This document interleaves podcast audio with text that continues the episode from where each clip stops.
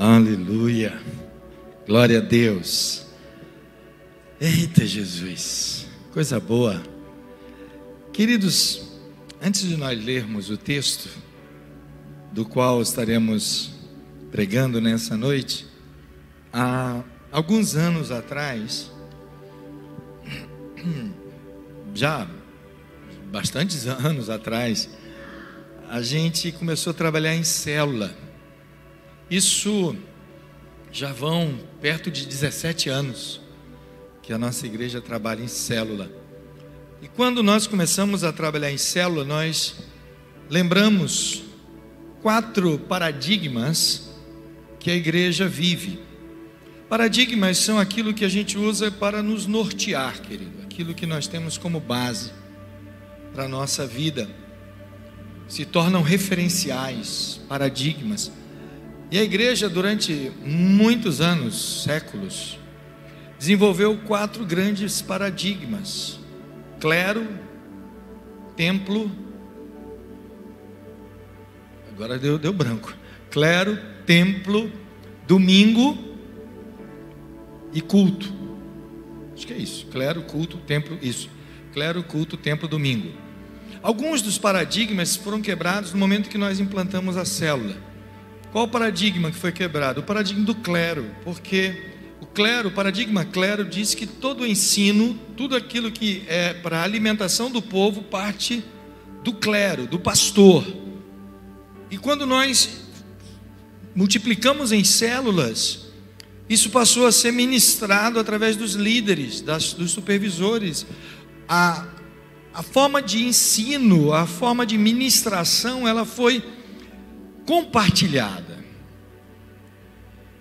O púlpito é um paradigma que ainda não foi totalmente quebrado, porque ainda usamos o púlpito como forma litúrgica de ensino, embora ainda também usamos as células, temos as redes e temos outras formas que podemos utilizar. O templo, paradigma templo, também foi quebrado por conta da igreja poder se reunir nas casas. E isso se enfatizou de forma muito grande por ocasião da pandemia, desde março do ano passado para cá. A igreja tem sido igreja por onde quer que ela vá. Isso, essa máxima tem sido pregada, tem sido ensinada, que você é igreja onde quer que você esteja. Mas um dos paradigmas mais difíceis de serem quebrados é o paradigma domingo. Porque nós crescemos e nos convertemos e fomos batizados e começamos a aprender na igreja que o domingo é o dia do Senhor. No Antigo Testamento, esse dia era o sábado, na verdade era o Shabat. Na nossa língua a gente fala sábado porque é o português, mas Shabat é dia de descanso, seis dias trabalharás e no sétimo vai descansar. Mas a partir do Novo Testamento e da ressurreição de Cristo, convencionou-se o domingo, o primeiro dia da semana, como sendo a primícia a nosso Deus.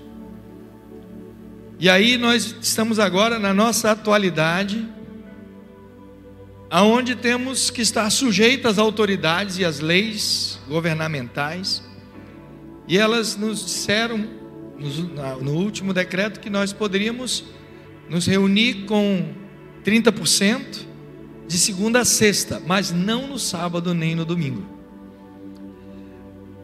E nós ficamos então pensativos até que surgiu a ideia maravilhosa. Já que a gente realiza três cultos no domingo, vamos realizar os três durante a semana: quarta, quinta e sexta. E eu estou me sentindo no domingo. Porque não é o dia, não é as pessoas, o lugar, não é a liturgia, não é o louvor, não é a pregação, não é, sabe, aquilo que nós fazemos ou deixamos de fazer, é Ele, é por Ele, e é para Ele que nós nos reunimos hoje, amém? Glória a Deus.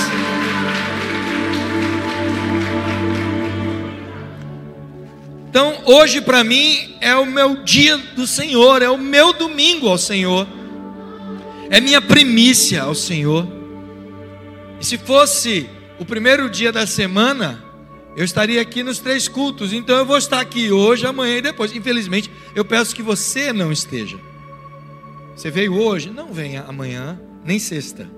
Você poderá acompanhar pela internet, mas deixe para vir aqueles que não puderam vir hoje. E aí possamos ter grupos diferentes e assim o máximo de pessoas possíveis. Porque nós temos esse momento gostoso. E eu louvo a Deus, eu falei: "Senhor, o domingo continua sendo teu". E estaremos transmitindo o culto domingo, mas ainda é surpresa para muitos, para alguns já sabem como vai ser, mas domingo não não estaremos aqui Estaremos transmitindo um culto, mas não estaremos aqui. Vai ser coisa de anjo. Mas eu estava pensando, em 27 anos, desde que nós colocamos o pé aqui em João Pessoa e realizamos o primeiro culto nessa igreja, vai ser o primeiro domingo de 27 anos que efetivamente não vai ter um culto no domingo. Mas teremos três dias para a honra e para a glória do Senhor. Amém? Então a ceia, que seria domingo passado, nós vamos realizar três dias seguidos. Olha que benção. Então você que está hoje aqui, você vai cear de forma física. Você que está acompanhando, pode cear em casa se quiser. Mesmo que você vier amanhã, mas se eu vier amanhã, eu vou cear na igreja, vai. Mas na sexta-feira também. Então esse mês vai ter três ceias. Você pode cear aqui em casa. Para honra e glória do Senhor. Então amanhã que você vai ficar e acompanhe pela internet e eu peço, gente, eu não sou blogueiro, não. Eu não sou youtuber, eu não sei ser isso. Eu sou pastor, tá? eu sou pregador e amo ser isso. Mas você sabia? Eu tenho aprendido coisas na internet. Você sabia que quando você dá um like, aquela mãozinha que fica assim, o YouTube entende que você gostou e compartilha aquele vídeo para outras pessoas. E às vezes eu vejo lá 500, 600 pessoas assistiram o vídeo e teve 20 likes. Então, pare aí agora dê o seu like, vai. Não é assim que o pessoal, os youtubers fazem, né? Vai. Ainda não deu porque, vai lá. E amanhã vai ser vocês. E no domingo e na, na sexta também. Ok? Amém? Então agora abra sua Bíblia em 1 Coríntios 11, um texto que o apóstolo Paulo ensinou à igreja em Corinto sobre a ceia do Senhor. 1 Coríntios, capítulo 11. Eu quero falar nessa, nesse momento, nessa noite, sobre aprendendo com a ceia do Senhor.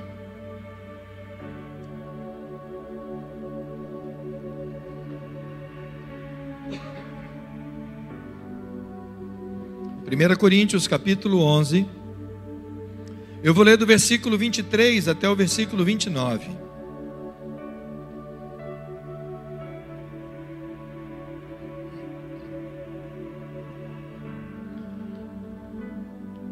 Diz assim o texto, o apóstolo Paulo dizendo: Pois recebi do Senhor o que também lhes entreguei, que o Senhor Jesus, na noite em que foi traído, tomou o pão e tendo dado graças, partiu e disse: Isto é o meu corpo que é dado em favor de vocês. Façam isto em memória de mim.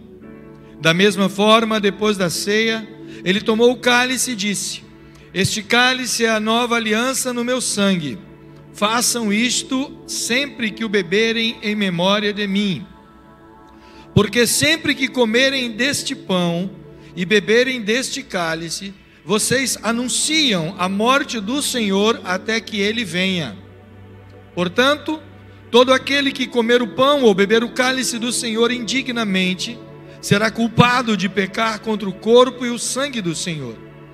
Examine-se o homem a si mesmo, e então coma do pão e beba do cálice. Pois quem come e bebe sem discernir o corpo do Senhor, come e bebe para sua própria condenação. Palavra de Deus, amém, queridos? Queridos, a ceia é um momento maravilhoso para todos os cristãos. É o sonho daqueles que ainda não se batizaram, quererem se batizar para participar aqui na igreja da ceia. É o sonho de sentir-se parte do corpo, de obedecer a uma ordem que Jesus deixou, a um mandamento de comunhão, de entrega, de participação. Por mais que seja Tão simples os elementos, um pedacinho de pão, um cálicezinho tão pequenininho, mas o seu efeito espiritual e simbólico na nossa vida, como memorial, é muito forte. Ela traz para nós muitas lições, que vez por outra precisamos estar sendo lembrado, e nesta noite eu gostaria de falar de alguma delas. E todas elas eu gostaria de tirar apenas de um versículo, o versículo 26, e eu vou repeti-lo. O versículo 26 diz assim: Porque sempre que comerem deste pão e beberem este, deste cálice, todos anunciam a morte do Senhor até que ele venha. E eu quero destacar aqui três palavras que Paulo destaca nesse versículo também para nós aprendermos e mais do que isso, aplicarmos em nosso dia a dia, em nossa vida, e eu desafio você a fazer isso também. A primeira palavra que eu quero destacar é quando ele diz sempre. Porque todas as vezes, sempre, porque sempre, sempre, ele está dizendo isso de uma forma muito clara, enfatizando que era algo que a igreja estaria fazendo constantemente. O sempre não dá só uma conotação do de vez em quando, olha, sempre de vez em quando, não. Era algo constante. Enquanto nós temos o costume, o hábito, e aí lembrando a palavra que eu dei no início, o paradigma, né, o norte, o, o, o padrão que a gente vem exercendo desde pelo menos há muitos anos, de que a gente realiza a ceia na igreja como algo litúrgico, uma vez por mês. A igreja de Jerusalém realizava todo dia. Eles faziam todo dia. No livro de Atos diz que todos os dias eles partiam o pão e comiam com singeleza de coração, tendo comunhão sempre uns com os outros. Mas nós fazemos isso uma vez por mês, e esse sempre deve ser enfatizado para a importância da comunhão. Vivemos dias difíceis, de manter a comunhão com alguém. Sabe qual é a melhor forma de comunhão? Olha para a pessoa que está do teu lado, com essa máscara linda, que ela comprou exclusivamente para vir para o culto. Olhe para ela de novo, continue olhando, diga para ela assim: o melhor jeito de você ter comunhão comigo e de, e de mim ter comunhão contigo é comermos junto. Então me convide. A melhor forma, querido. Amém?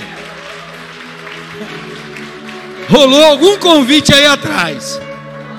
A alegria da galera de trás foi grande. Rolou algum convite. Já combinou para hoje, né? Hoje, depois do culto. Gente, Jesus, o tempo todo, ele, ele comia com os discípulos, e na última ceia, no, na noite em que Jesus foi traído, ele realizou a última ceia, e era algo tão gostoso a comunhão que ele tinha com os discípulos, que quando eles sentam para a última ceia, Jesus diz assim: Eu estava esperando esse momento de forma ansiosa.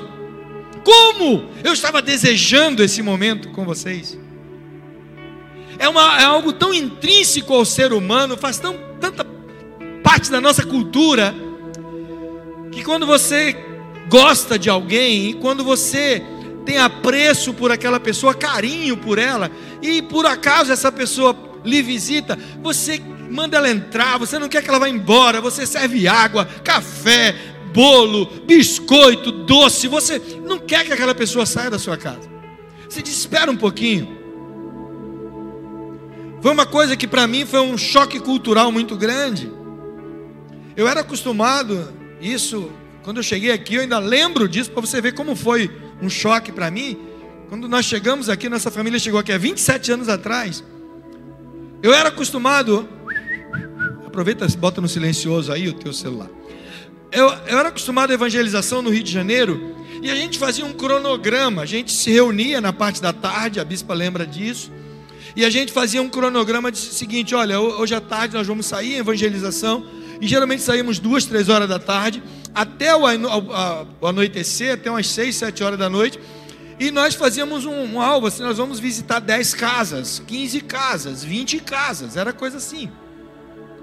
E quando chegamos aqui, fomos fazer isso.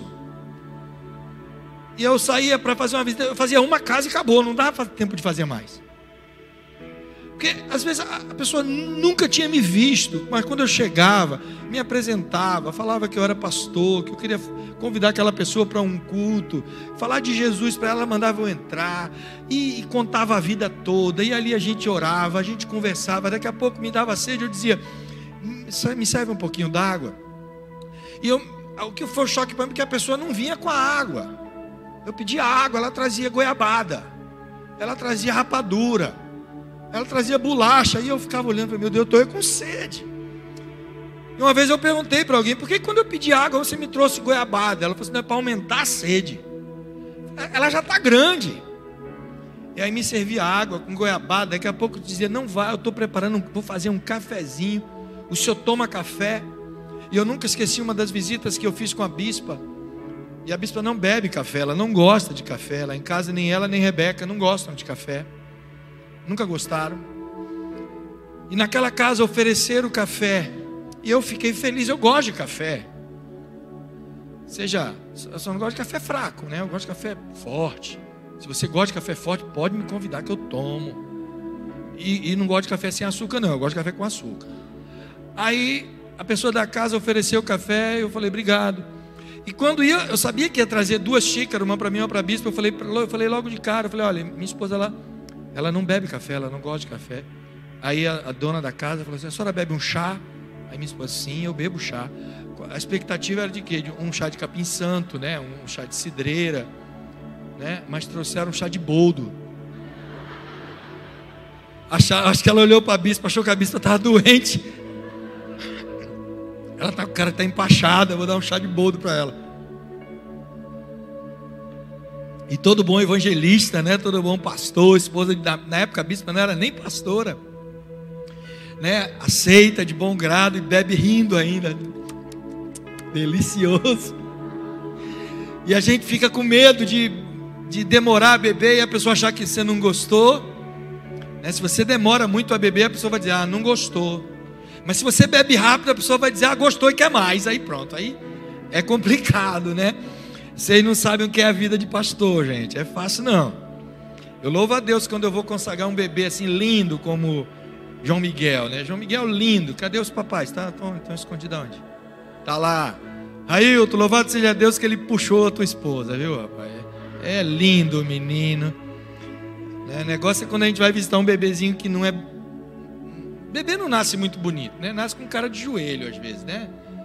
E às vezes o pai pergunta, não é lindo? Aí eu vou mentir, né? Fica chato, né? E pastor fica de calça justa nessa hora. Eu tenho que dizer que é a cara do pai, né? É tua cara, meu irmão. Queridos, mas voltando, esse, essa coisa gostosa. Por isso que Paulo, Paulo sabia disso. Ele está dizendo: ó, sempre que vocês fizerem isso, sempre que vocês se reunirem, mas façam isso sempre. Não façam esporadicamente, não. Não dá, gente. Por mais que você, sabe, que você goste de usar as redes sociais, os grupos, sabe, o Zap, o Instagram, seja lá qual, qual aplicativo você use. Por mais que você mande mensagem, por mais que você mande coraçãozinho, bolinho, o que seja, aquelas, aqueles memezinhos, por mais que você mande tudo aquilo, nada, nada substitui a comunhão. Você pode mandar mil beijinhos no zap, sabe? Pode mandar o som, pode mandar um áudio, pode fazer o que for, pode mandar uma, uma, sabe, uma linda mensagem de amor. Nada vai substituir um abraço, nada vai substituir o aconchego. E eu, eu tive que aprender muita coisa aqui, porque a gente veio de uma cultura que era de se despedia, aí os homens apertavam a mão, vai lá, beleza, beleza, não sei o quê. E as mulheres não, a mulher tinha três beijinhos, né? Dava dois, um terceiro para casar, né? Mulher tinha esse negócio. Aqui não, aqui não tinha nada de beijinho, aqui era cheiro. Um cheiro. Eu falei, cheiro, meu Deus. É. E aí eu via que na igreja os homens também gostavam de dar cheiro, um cheiro, cheiro. Tinha um aqui que até depois da pandemia eu nunca mais o vi, que ele me dava cheiro, ele, era, ele não fazia barba, me espetava, eu dizia, homem, sai para lá com essa barba. Mas é o carinho, né? É, eu sinto que é, a, a, sabe, a afeição. Por mais que sejamos, sabe, empurrados, muitas das vezes, a ter que quebrar paradigmas na nossa vida, que essa característica da igreja primitiva a gente nunca perca. Sabe? E eu desafio você, né, não saia daqui hoje sem marcar uma comunhão com alguém. Seja o dia, a hora que vocês quiserem. Marque uma comunhão com alguém. Em nome de Jesus. Não precisa ser agora, não, no final do culto, né? Não me atrapalhe também, não, em nome de Jesus. Né? Amém? Segunda coisa que o apóstolo Paulo nos ensina aqui, querido. Ele ainda diz no versículo 26: Porque sempre que comerem deste pão e beberem deste cálice, vocês anunciam. A segunda coisa que eu destaco nesse versículo é isso: anunciar não é somente agora o momento da comunhão, do, do, dia a dia, mas a responsabilidade da igreja na evangelização no anúncio. Não é só dever do evangelista, não é só obrigação do missionário, do pastor, do pregador, mas é sua obrigação como cristão. Como alguém que representa Cristo, que é o embaixador, conforme o apóstolo Paulo também disse em 2 Coríntios 5,20: todos somos embaixadores de Cristo, e nós temos que ser representantes de Cristo, por isso Jesus falou em Mateus 28, 19, 20: ide, Ide fazer discípulos, ide anunciar. Ele não estava falando aquilo só para pastores, só para apóstolos, só para bispos, só para evangelistas, mestres, doutores da lei. Não, ele estava falando para todos. Esse anunciar é algo que você tem que continuar fazendo. Não é só para o teu líder de célula, não, é para você também. Anunciar é falar de boas novas. Se for depender de você para levar notícia ruim, nem precisa mandar. Tem gente que adora ser portador de má notícia. Você sabe da última? Gente, eu, eu faço parte de um grupo de pastores que a gente está sempre inteirado do que tem acontecido no governo, nos decretos. A gente recebe logo de primeira mão. A gente tem um canal aberto com a Câmara dos Vereadores. A gente, sabe, tem acesso a, a falar com o prefeito. Então a gente, eu estou ciente disso, mas basta sair um decretozinho. Eu recebo uma enxurrada de mensagem no meu WhatsApp que você nem imagina. Está sabendo, bispo? Está sabendo, bispo? Está sabendo, bispo? Aí eu tenho que falar igual o profeta Eliseu. Lembra quando Elias, antes de ser trasladado, Elias ia, aí Eliseu ia, eles iam de cidade em cidade, conforme a Bíblia nos ensina, e cada cidade que ele chegava, vinham os, os discípulos dos profetas, e chegava para Eliseu e dizia: Está sabendo que o teu Senhor vai ser tomado hoje? Eliseu, cala a boca, eu estou sabendo, fique na tua. E às vezes eu tenho que dar uma respostazinha assim no zap: Tá bom, meu irmão, calma. Como é que vai ser? Calma, do jeito que for, será. Antes, nós vamos avisar como vai ser. O bispo, não sei se você recebeu dois áudios que eu mandei, eu falei um, explicando tudinho como ia ser. Aí depois eu lembrei que eu tinha esquecido de falar que ia funcionar a rede de criança. Mandei outro áudio explicando sobre a rede de criança. Teve gente que virou para mim e disse: Eu não aguento mais, só o áudio do senhor eu recebi em cinco grupos diferentes. Falei: Amém, glória a Deus, está bem informado.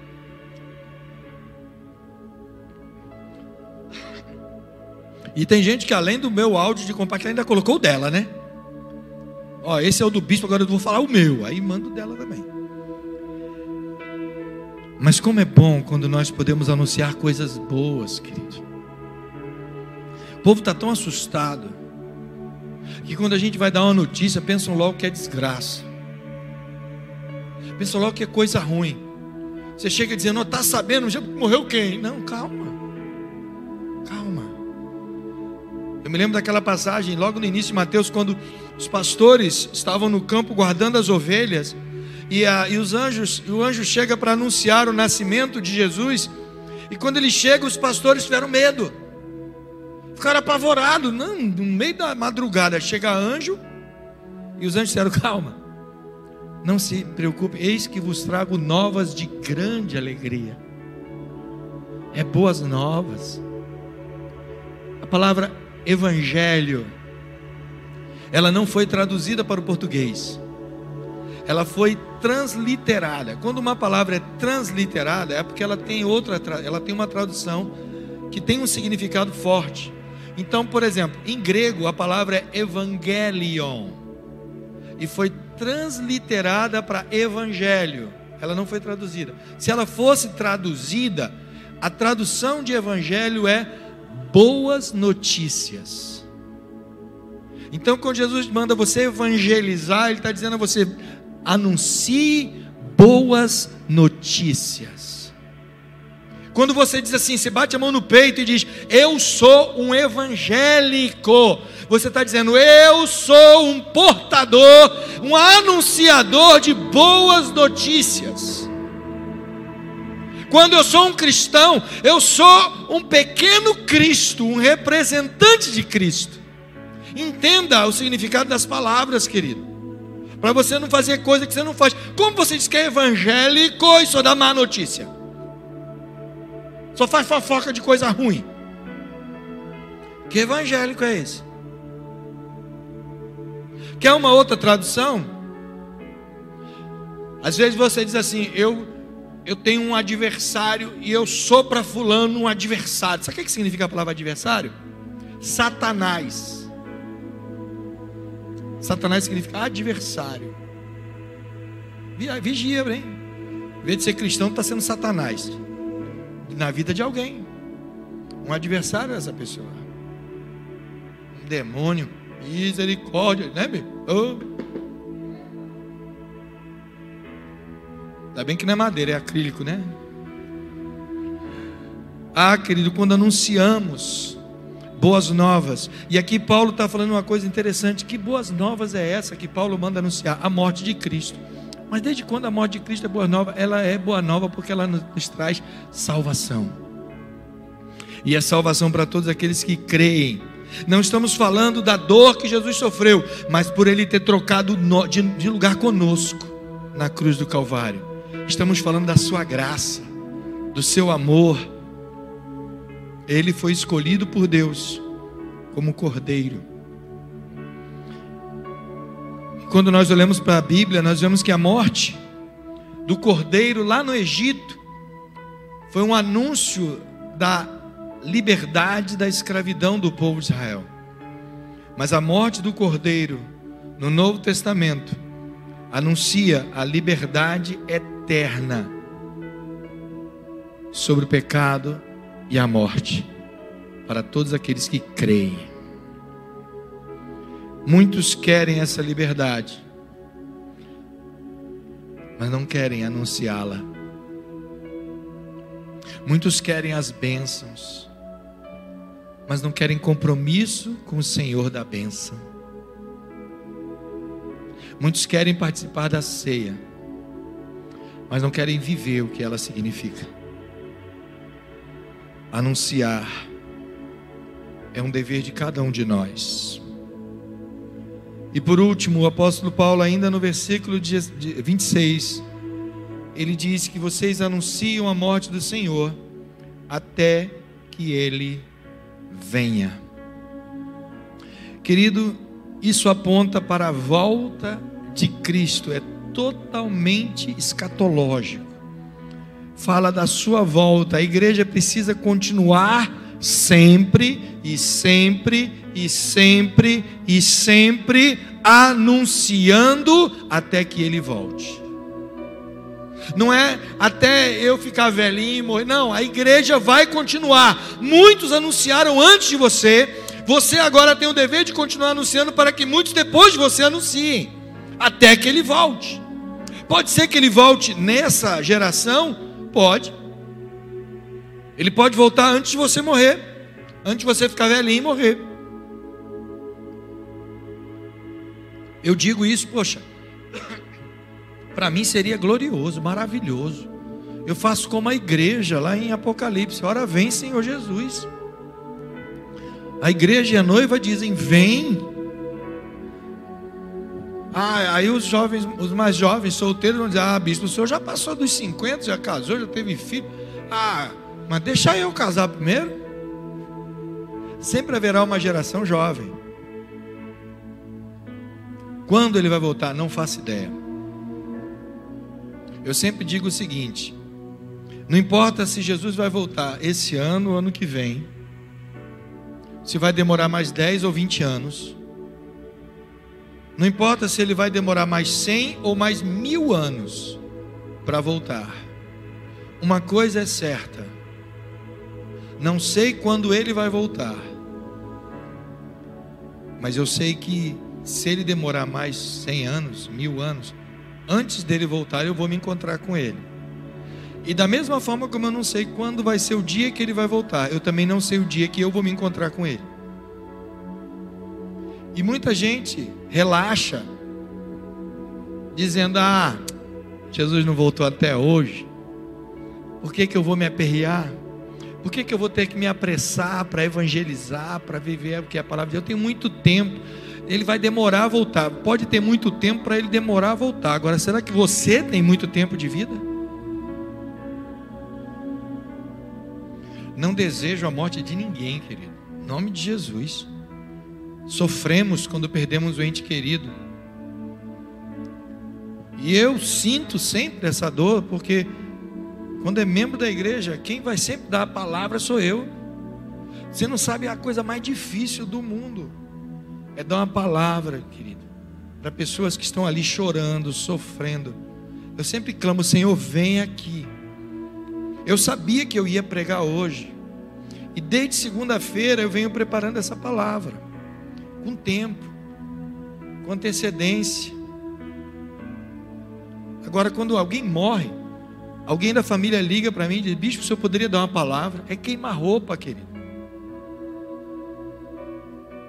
Mesmo que os textos bíblicos possam ser parecidos, até a palavra de conforto pode ser parecida, mas o contexto é outro, porque é outra família, é outra pessoa, outra situação, outra dor. Por isso eu não desejo isso a ninguém. Mas tão certo como você está vivo, um dia, ou você vai ver Jesus voltando e vai ter teu corpo transformado, ou você vai morrer e vai se encontrar com Ele. tão certo como o sol vai nascer amanhã, um dia isso vai acontecer. Esteja preparado até que ele venha. Quando vai ser, não sei. Então, enquanto ele não vem, o que devemos fazer? Sempre nos reunir em comunhão e anunciar.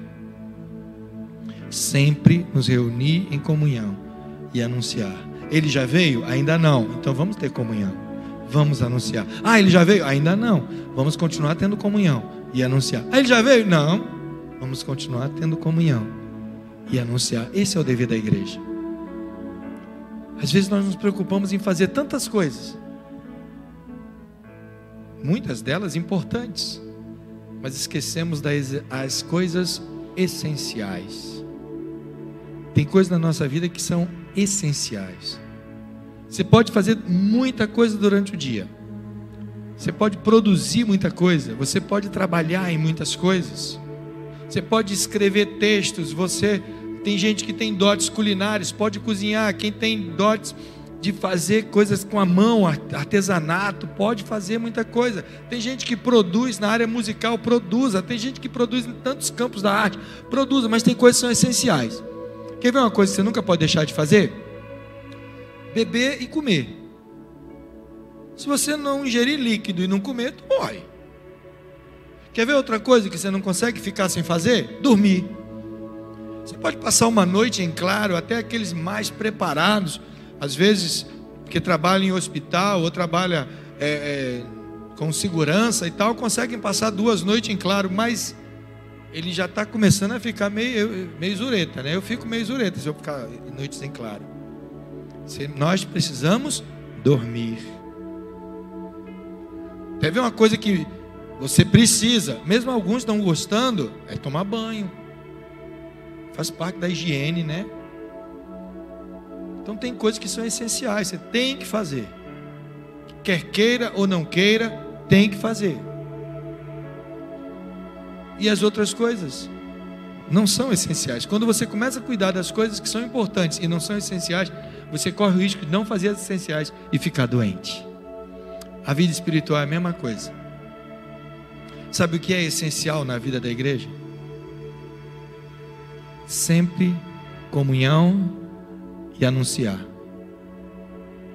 Fazer discípulos, fazedores de discípulos. Podemos fazer outras coisas? Podemos. Mas essas que são essenciais não podemos deixar de fazer. Porque no dia que a igreja deixar de ter comunhão e deixar de anunciar, ela morre. Ah, eu vou viver só visitando a célula. Ah, não vai durar muito. Não vai durar muito. As coisas essenciais são importantíssimas. Podemos, ah, e a adoração onde fica? Ela é pessoal. A adoração coletiva faz parte da comunhão, que eu falei, comunhão e anunciar. É isso que nós precisamos estar sempre lembrando quando ceiamos juntos. Por isso temos esse momento gostoso de comunhão. Feche seus olhos, vamos orar ao Senhor. Pai, muitas vezes esquecemos as coisas essenciais da nossa vida e damos mais importância a tantas outras coisas que não deveriam ocupar, mas ocupam espaço em nossa mente, nosso tempo. Pai, nos ensina que a cada dia precisamos obedecer a tua palavra, naquilo que Jesus nos ensinou que é essencial para a tua igreja e possamos viver a cada dia fazendo e cumprindo a tua vontade. Ajuda cada um de nós a nutrirmos essa comunhão maravilhosa, Senhor, como igreja, como corpo de Cristo, bem ajustados.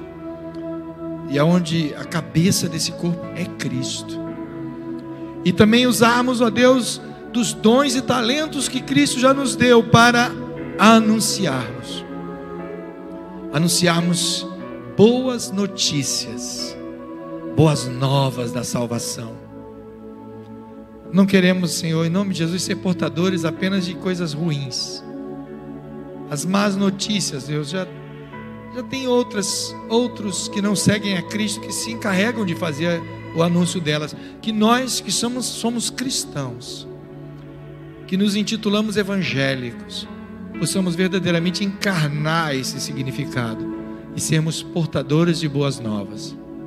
Ajuda cada um de nós, ó Deus. Declaramos, Senhor, que Tu és digno de honra, glória e louvor e te agradecemos no nome de Jesus. Amém, Senhor, e amém. E pedimos que o Teu imenso amor, a graça maravilhosa do Teu Filho Jesus Cristo e as benditas consolações do Espírito Santo seja com todo o Teu povo, ó Deus, espalhado por toda a face da terra, hoje e para todos sempre. Amém, Senhor.